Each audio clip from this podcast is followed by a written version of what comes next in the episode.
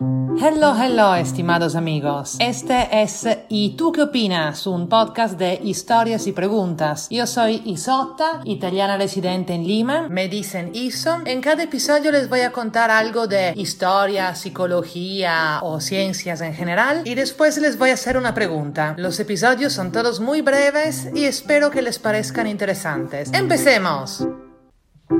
Esta que les voy a contar es una historia que no he contado casi a nadie. Hace unos años Facebook se enteró de que estaba soltera y decidió que no estaba bien y que necesitaba un novio. Y entonces empezó a bombardearme de publicidades de cursos para que me volviera irresistible a los ojos de los hombres.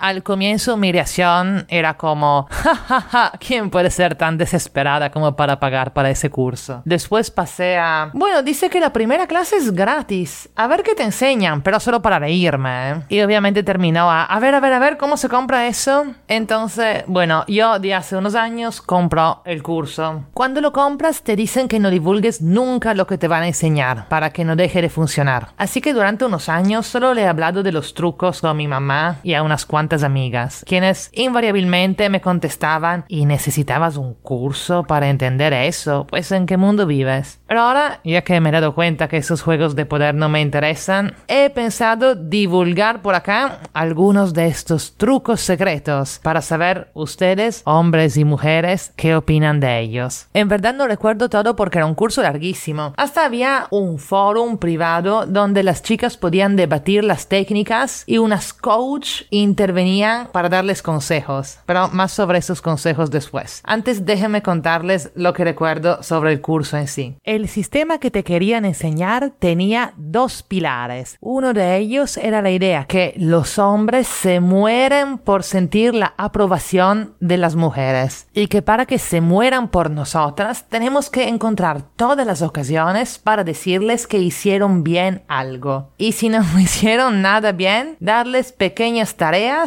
y después felicitarlos. Ojo, tenían que ser tareas que supuestamente nosotras no sabemos hacer. O sea, no lavar los platos, decimos. Según ellos, todo empezaba con el soldado Ryan, la peli con Tom Hanks. Te explicaban que es una peli que toda mujer tiene que entender para entender la psique masculina.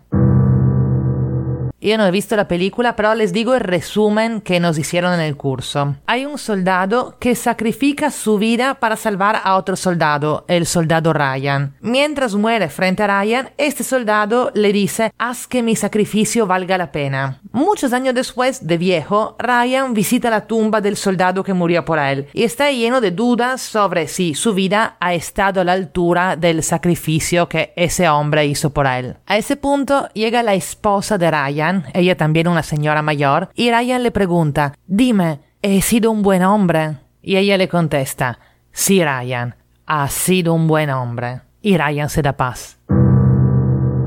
Según el curso, todos los hombres lloran en esta parte de la película y las mujeres no lloramos porque no entendemos el punto. Nuestro rol y la fuente de nuestro poder es decirle a los hombres que han hecho las cosas bien. El curso admitía que la situación del soldado Ryan no se da cada día, entonces sugerían hacerlos sentir héroes pidiéndoles que cambiaran focos, cargaran pesas, arreglaran caños y cosas así. Obviamente diciendo que no éramos capaces de hacerlo solitas. Y créanme o no, una vez cuando estaba siguiendo el curso, intenté usar la técnica. Recuerdo que había invitado a un chico que me gustaba a mi casa y bueno, yo tengo una luz en forma de tortuga que proyecta unos rayos de luz hacia el techo y hace un sonido del mar bien lindo. Y esta lámpara funciona con pilas y las pilas están en una cajita y para abrir la cajita se necesita un destornillador. ¡Ah! ¡Qué difícil! Entonces me hice la rubia dormida que no entendía por qué la, la tortuga no prendía y él me dijo hay que cambiar la pila. Y yo, ¿en serio?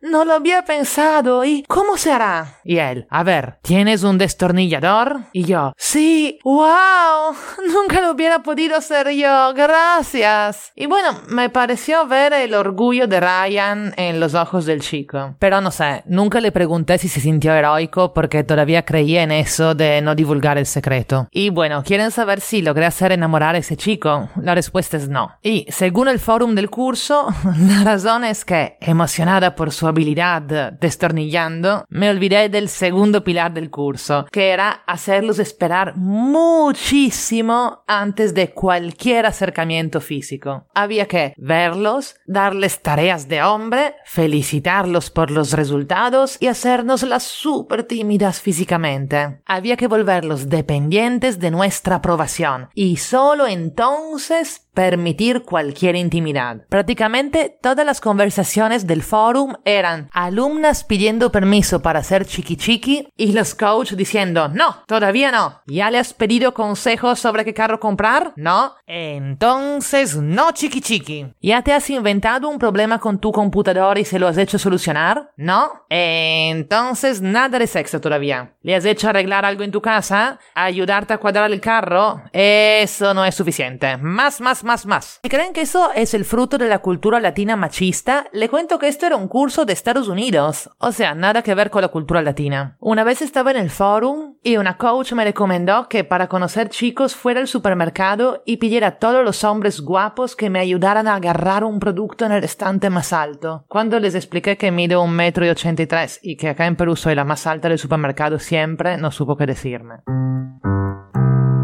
Bueno, más o menos eso es todo lo que recuerdo del curso. Igual si habían otras reglas, todas estaban fundadas en estos dos pilares que les dije, los cuales, según ellos, estaban basados en estudios de psicología. Y acá viene mi pregunta. Hombres y mujeres oyentes, ¿creen usted que estas técnicas, aunque exageradas, estén basadas en algo real? ¿Qué opinan de ellas? ¿En el hecho que existan cursos así y chicas que se inscriben? Ah, y hombre de la tortuga, si estás escuchando esto, en verdad espero que no te hayas sentido manipulado. En verdad, sorry. Y por si acaso la tortuga se quedó otra vez sin baterías por si pasas por mi zona. Y a todos ustedes, hombres y mujeres, si quieren sentirse útiles, por favor, compartan este podcast con sus amigos Suscríbanse, déjenme su opinión en la página Facebook o Instagram y si pueden dejen una review en iTunes. En todos estos lugares me encuentran como ¿Y tú qué opinas? podcast. Y si no saben cómo escuchar este podcast y otros podcasts, bájense castro.fm, la fantástica app para escuchar podcasts que nos auspician. Castro FM, acuérdense, la mejor app para escuchar podcast en su teléfono. Besos.